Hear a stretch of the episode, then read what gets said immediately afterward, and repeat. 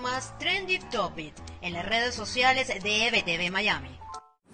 Hola, soy Karen Aranguibel y esto es lo más trendy en redes sociales de este 11 de diciembre. Comenzamos con Venezuela, donde la primera tendencia del día no tiene que ver con política, sino con farándula, y es que el cantante boricua Mar Anthony se volvió tendencia este viernes tras el lanzamiento de un nuevo sencillo en colaboración con el reggaetonero Daddy Yankee, De Vuelta para la Vuelta, que va a poner a bailar este fin de semana a más de uno. También la etiqueta Venezuela se viralizó en el país, esto tras los comentarios compartidos por los usuarios de las redes sociales sobre sus razones para alzar la voz por Venezuela este 12 de diciembre en el día de la validación para la consulta popular.